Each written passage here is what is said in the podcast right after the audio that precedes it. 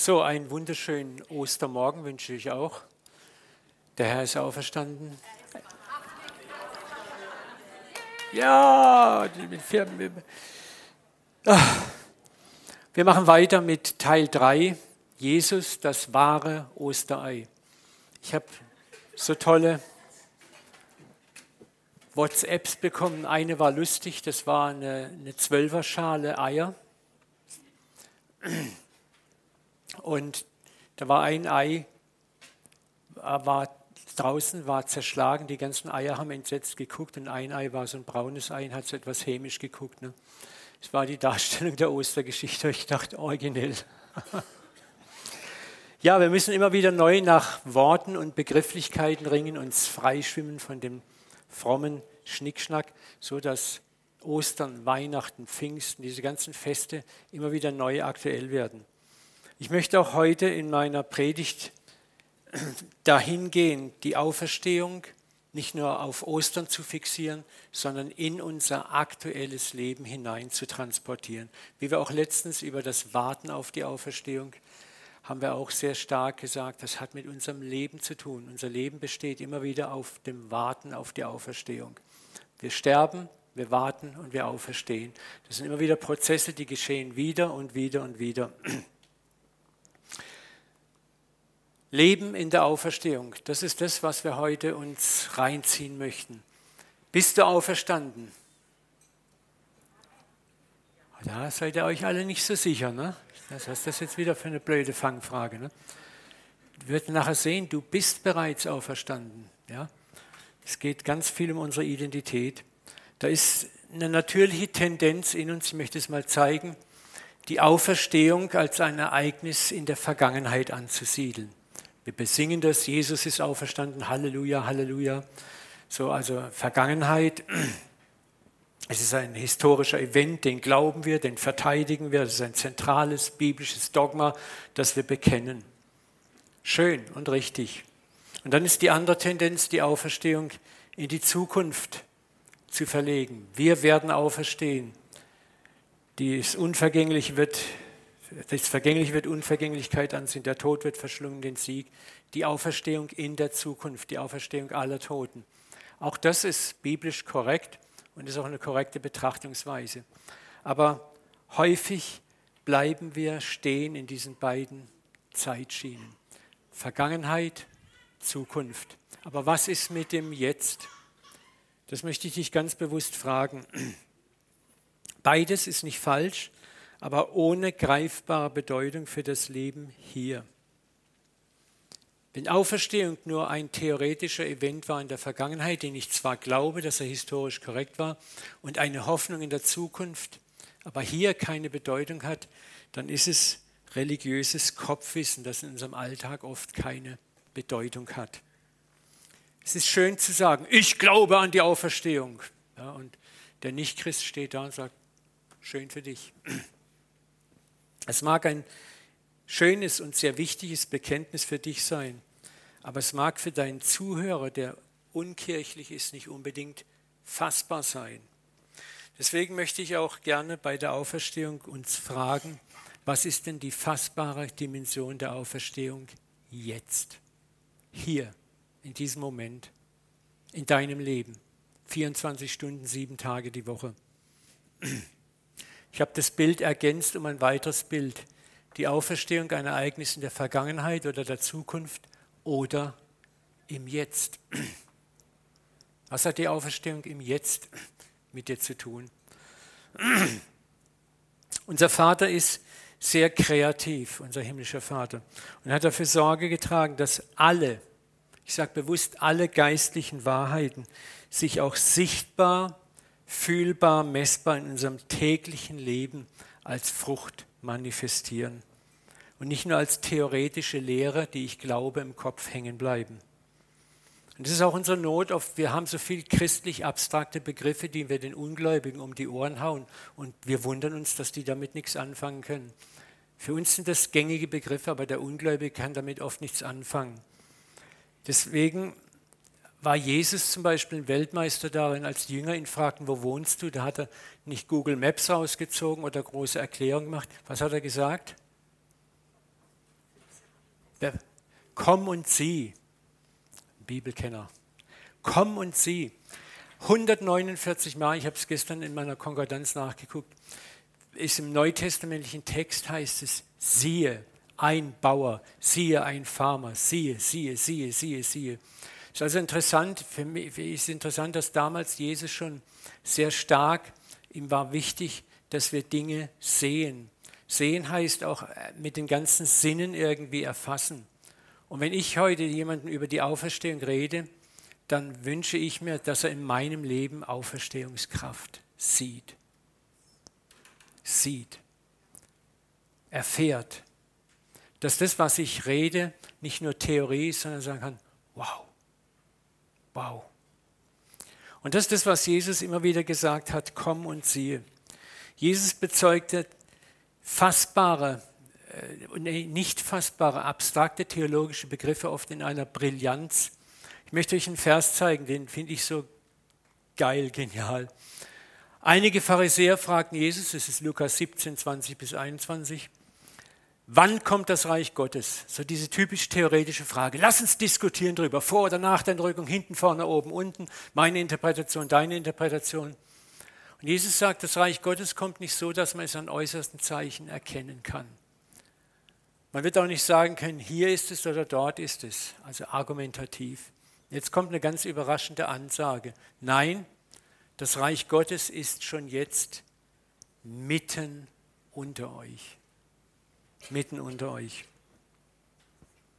Auf Deutsch, das Reich Gottes ist eben nicht nur ein theologischer Begriff für eine unbestimmte Zukunft, auf eine Hoffnung in die Zukunft, sondern es ist schon jetzt da, gegenwärtig, spürbar, fühlbar, messbar.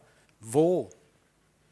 Da, wo es sich an positiv messbaren Lebensfrüchten von Menschen, in denen Gott wohnt, messen, spüren, sehen und schauen lässt.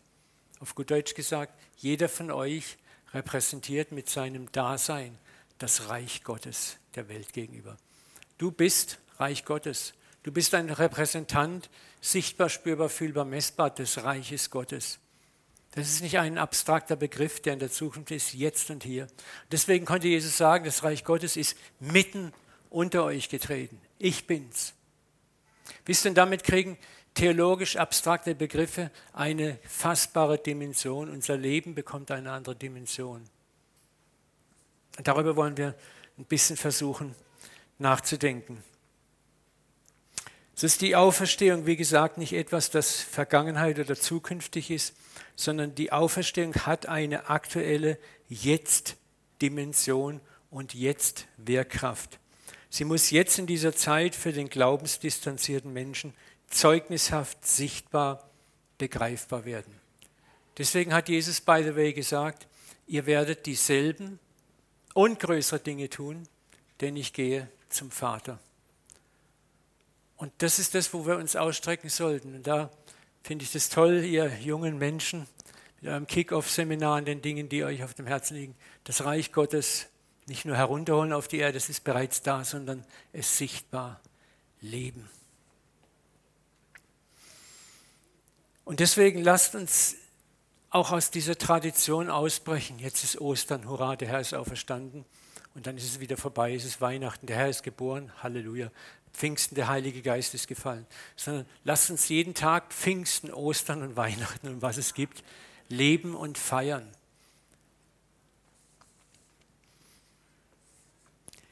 Du bist jetzt schon auferstanden. Dein Geist ist bereits auferstanden, ist bereits neu. Schauen wir mal einen markanten Vers an, der uns diese aktuelle Seite der Auferstehung zeigt. Es ist gewissermaßen ein Blick auf deine wahre Identität als auferstandener Sohn, als auferstandene Tochter, ein, ein Blick in das, was der Vater schon längst für dich bereitet hat. Epheser 2, 4 bis 6.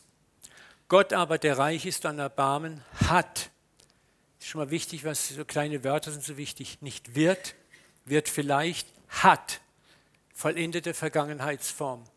Durch seine große Liebe, womit er uns liebte, das haben wir heute Morgen sehr intensiv besungen, auch uns, die wir tot,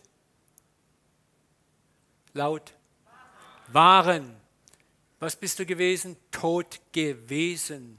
Du warst tot. Durch die Sünde. Und Sünde ist jetzt nicht schlecht geredet, bla bla bla, sondern es ist dieses Getrenntsein von Gott, dieses Getrenntsein von seiner Existenz, das wir verursacht haben und nicht er.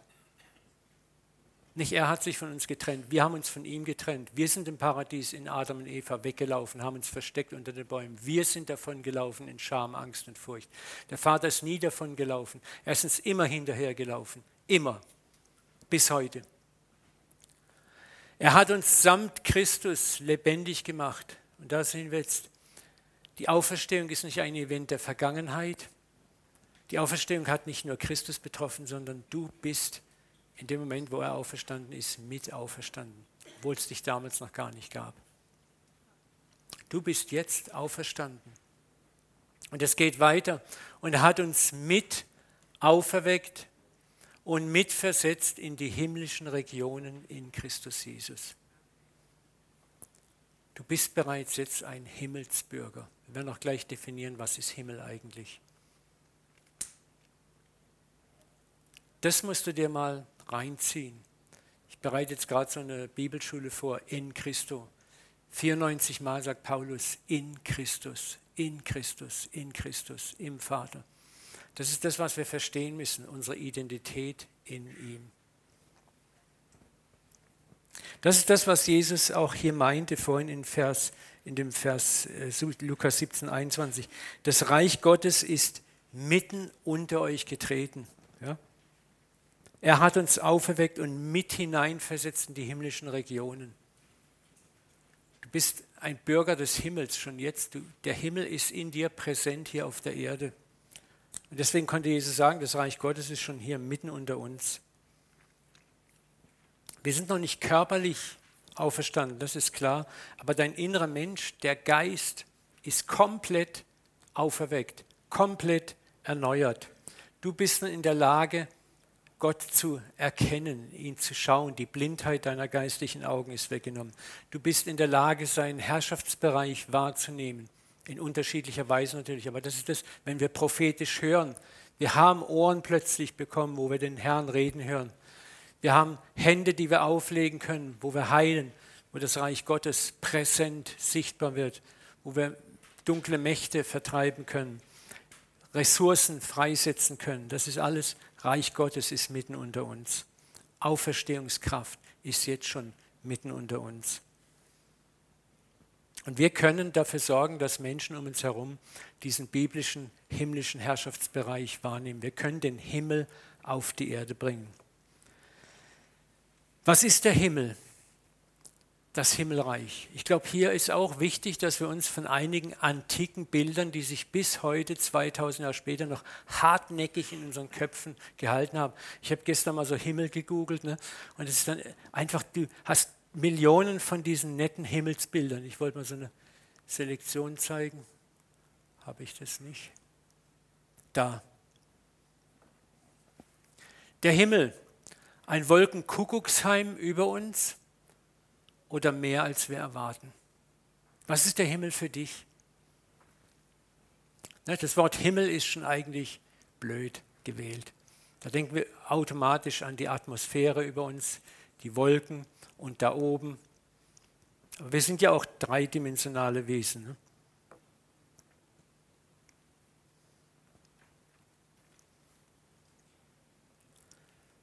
Paulus beschreibt den Himmel als etwas ganz anderes. Als er auf dem Areopag war, wo die hohen griechischen Gelehrten waren, das erste Mal zu ihnen predigen konnte, spricht er davon, dass wir Menschen eigentlich berufen sind, alle Gott suchen zu wollen. dann sagt er, es war Gottes Wille, dass sie, die Menschen, den Herrn suchen sollten, ob sie ihn wohl spüren und finden möchten. Apostelgeschichte 17, 27. Und jetzt pass auf, da er ja nicht ferne ist, von einem jeglichen unter uns. Und jetzt pass auf, denn in ihm, in wem? In Gott.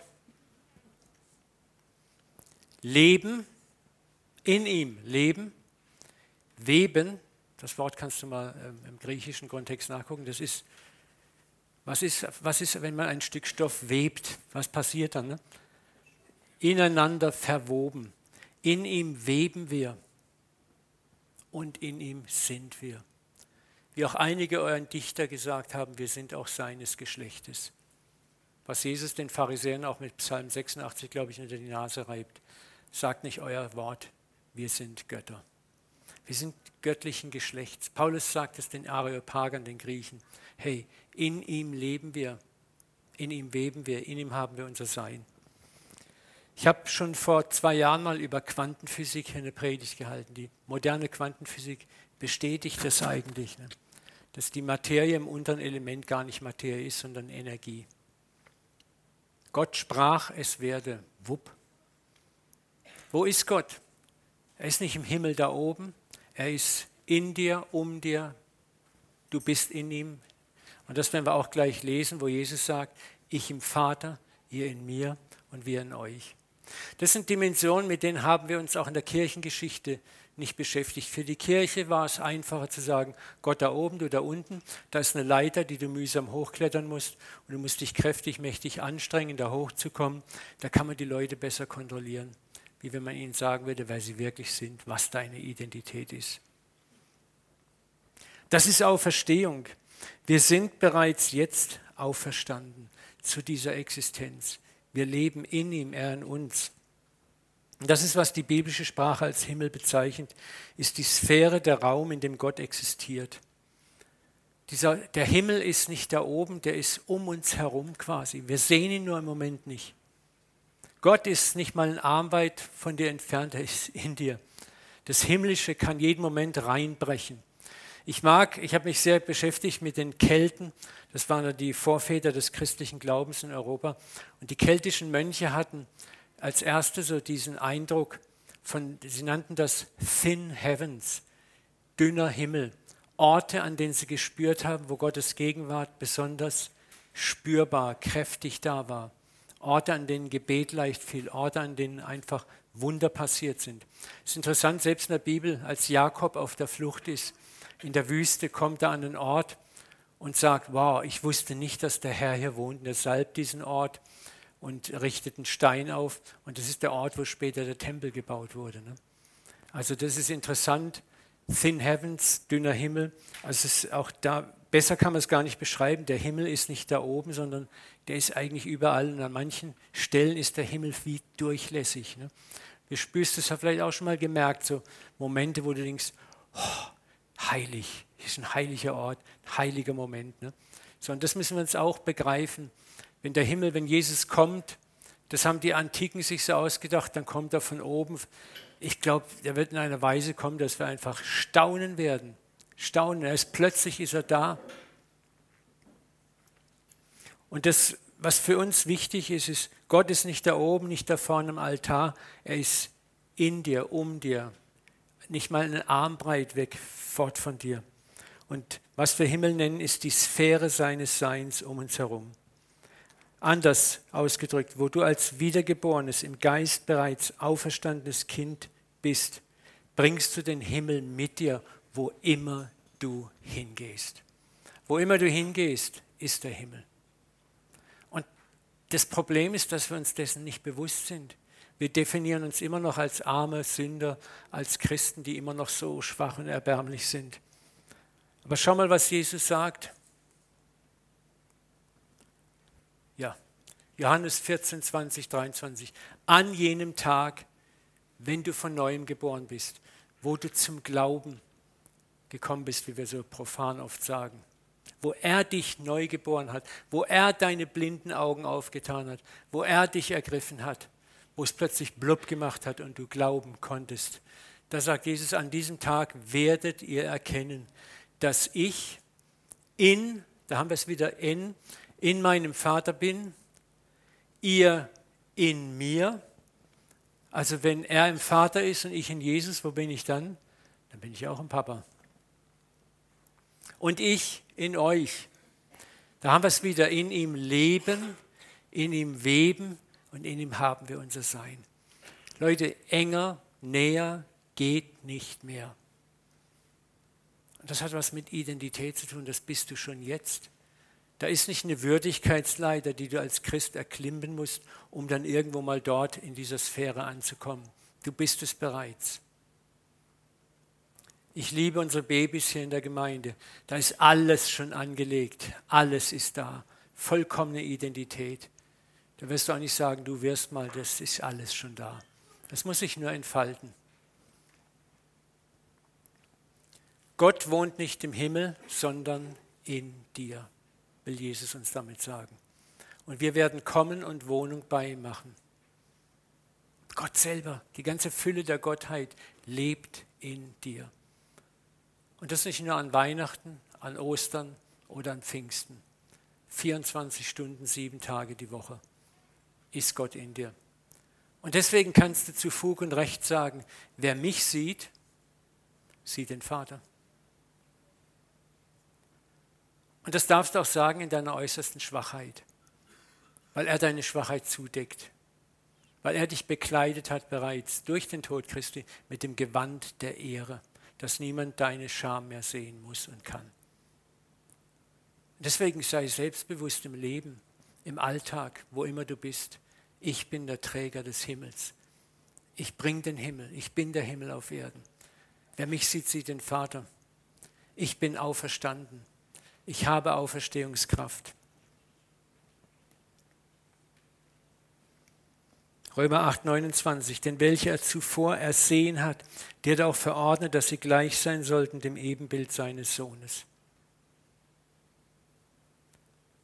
Du bist absolut gleich dem Ebenbild Christi. Absolut gleich. Der einzige Unterschied ist, dass du halt noch Fehler machst. Aber für die Fehler ist bezahlt worden. Gott sagt, konzentriere dich nicht dauernd auf deine Fehler, du wirst sie immer wieder machen. Konzentriere dich auf das, was du bist, was ich aus dir gemacht habe. Schau nicht nach hinten, schau nach vorne. Das ist dieser nette Maria Prean-Satz. Hinfallen, aufstehen, Krone gerade rücken, weiter geht's. Schau nicht mehr zurück, geh weiter, geh weiter, geh weiter, geh weiter. Es ist Gnade genug da, siebenmal, siebzigmal. Unsere Ebenbildlichkeit mit Christus ist jetzt, das ist die aktuelle Dimension der Auferstehung jetzt. Und es ist eine Frage deiner Identität. Bist du dir dessen bewusst? Was in weiten Teilen der evangelikalen, bibeltreuen Welt als Evangelium, also frohe Botschaft, oft gelebt und verkündet wird, ist so weit entfernt von dem, was der Vater als frohe Botschaft vorgesehen hat. Das Zentrum evangelikaler Verkündigung zu den Gläubigen und Kirchendistanzierten kreist zu oft noch um das, was wir nicht sind. Du bist immer noch das, du bist ein Sünder, du bist das, du bist. Auch den, den Kirchendistanzierten. Unsere erste Botschaft ist, was sie nicht sind. Bumm. Bauen wir gleich Distanz auf. Aber ich habe die Lösung für dich. Und schon stellen wir uns in eine etwas bessere Position. Paulus gibt uns auch hier ein viel größeres Bild der Frucht der Auferstehung im Jetzt.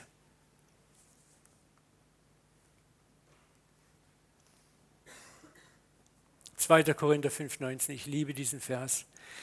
Denn Gott war in Christus, das ist das erste Statement. Kein geringer als Gott selber war in Christus. Wieder hast du das hier. In, in, in. Das Ineinanderwohnen. Und jetzt kommt's und versöhnte die Welt mit sich selber. Gott hat die Welt mit sich versöhnt. Das ist kein verzweifelter Versuch, mal sehen oder wie weit meine Versöhnung reicht. Er hat die Welt die Welt, Kosmos, die ganze Welt mit sich bereits versöhnt. Er hat gesagt, ich gehe den Schritt, ich versöhne mich. Das ist das, was von uns erwartet wird, wenn Jesus sagt, liebt eure Feinde. Etwas, das wir Millionen Lichtjahre weit weggeschoben haben und immer noch von uns schieben, auch als Christen. Die Bergpredigt ist das, was wir am wenigsten hören wollen. nicht zu erfüllen, nicht real.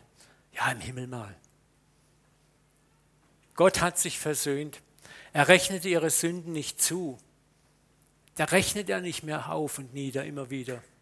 Er hat unter uns aufgerichtet das Wort von der Versöhnung. Da ist kein Vater, der sauer oder beleidigt ist über diese Welt. Er ist bereits versöhnt mit ihr. Offenbarung 13.9 sagt, Christus ist das Lamm, das bereits vor Grundlegung, vor Schöpfung dieser Welt geschlachtet war. Das müssen wir uns mal wieder vor Augen führen. Der Sündenfall war nicht etwas, wo Gott vollkommen überrascht war, vollkommen entsetzt war, vollkommen, was ist da passiert? Er wusste, dass der Mensch sich gegen ihn entscheiden würde. Es hat zum Plan gehört dazu, dass der Mensch seinen freien Willen erproben würde. Und Gott hatte schon längst die Lösung geschaffen, sonst wäre nicht Gott. Für uns ist es wichtig zu wissen, hey, da ist ein Vater, der uns durch und durch liebt der bereits versöhnt ist mit uns, der sich mit dieser Welt versöhnt hat. Und wir sind diejenigen, denen die Augen aufgemacht worden sind durch den Glauben. Wir können diese Versöhnung greifen, fassen, umarmen. Und der Rest ist auch versöhnt, aber der kapiert es nicht. Die sind, wie Paulus sagt, im Geist tot, blind, können nicht sehen. Und jetzt ist die große Frage, mit welcher Kraft begegnen wir ihnen, mit welcher Auferstehungskraft begegnen wir ihnen, um sie in ihre Auferstehung zu bringen.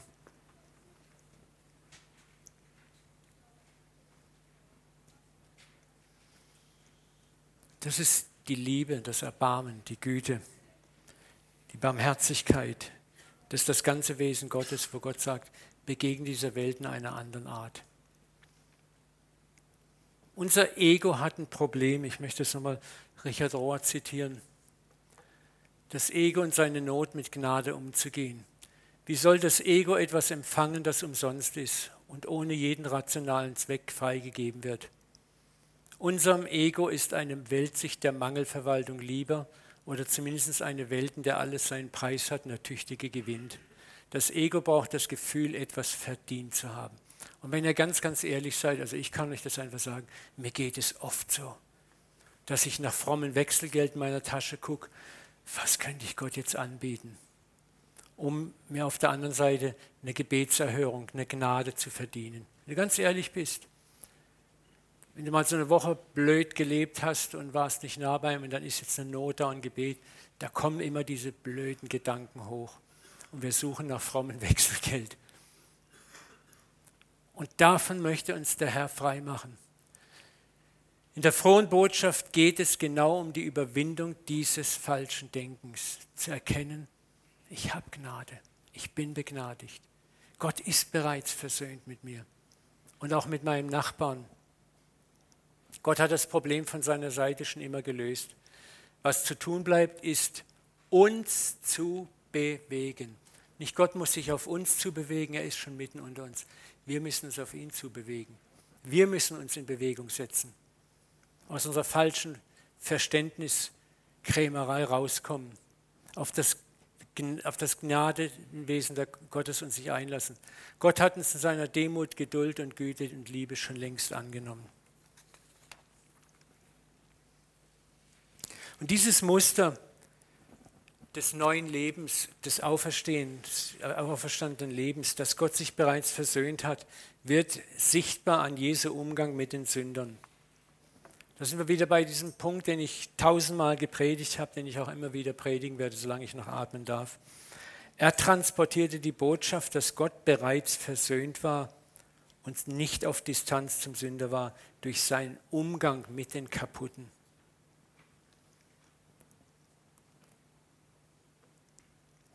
Der Menschensohn kam, Lukas 34, 35, der ganz normal isst und trinkt, da sagt ihr, was für ein Schlemmer und Säufer, dieser Freund von Zöllnern und Sündern. Und doch bestätigt sich die Weisheit Gottes in den Früchten, jedenfalls für die, die sie annehmen.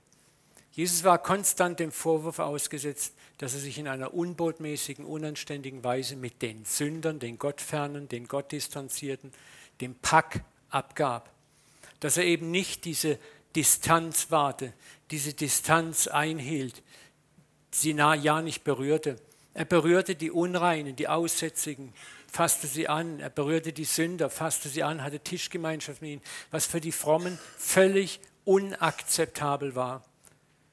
Das passte nicht in dieses fromme Weltbild hinein, wo Gott da oben und der Sünder da unten war. Und der Sünder diese Leiter nach oben klettern musste von Leistung und Tun. Und Jesus durchbrach durch sein ganz praktisches Leben, indem er auf die Menschen zuging, dieses Muster.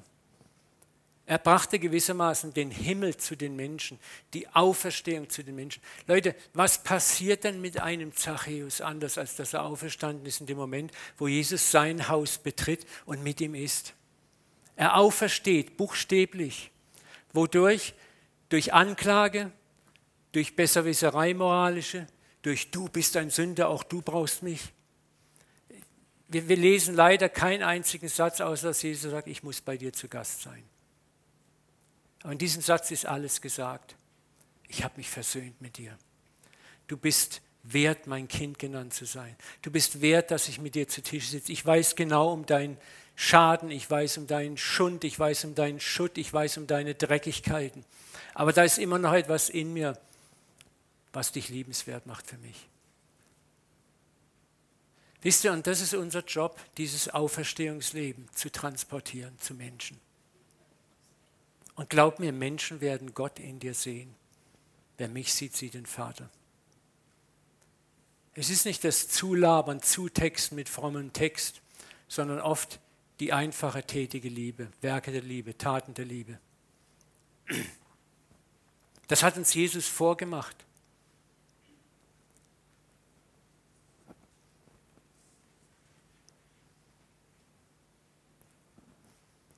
Immer wieder hielten sich auch Zolleinnehmer und andere Leute mit schlechtem Ruf in der Nähe von Jesus aus. Auch sie wollten ihn hören. Das ist die Frucht eines auferstandenen Lebens. Wir müssen niemanden mehr einladen in unseren Gottesdienst, wenn wir das leben, weil Leute sagen, wow, das möchte ich kennenlernen.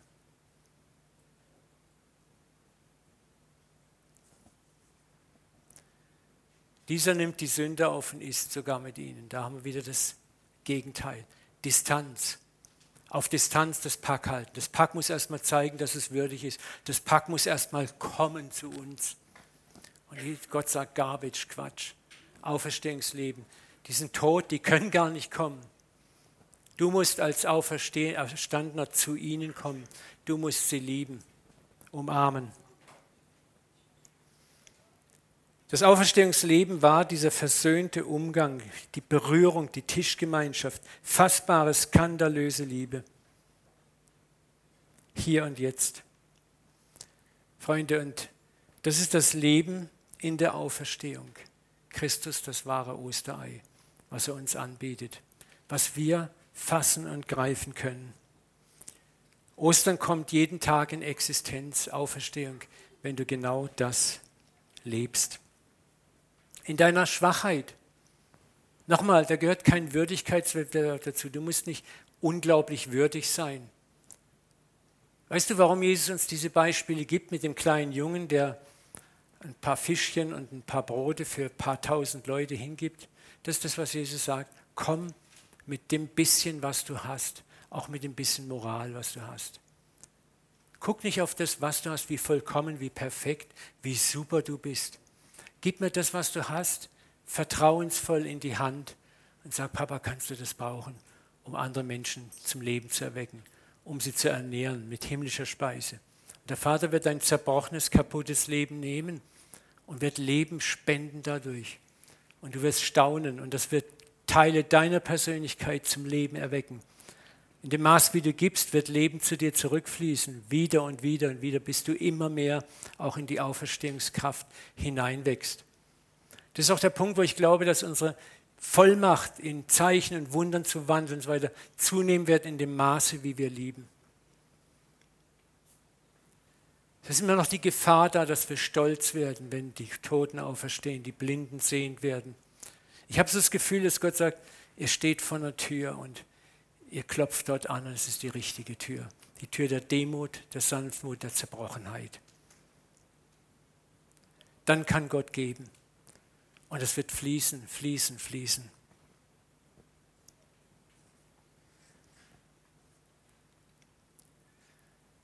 Nochmal die Frage, Auferstehung, ein Ereignis in der Vergangenheit, in der Zukunft oder im Jetzt. Du bist auferstanden. Jesus sagt, siehe, ich mache alles neu, alles. Er hat dich neu gemacht und durch dich will er das Auferstehungsleben zu anderen Menschen weiterbringen, dass du sie neu machst.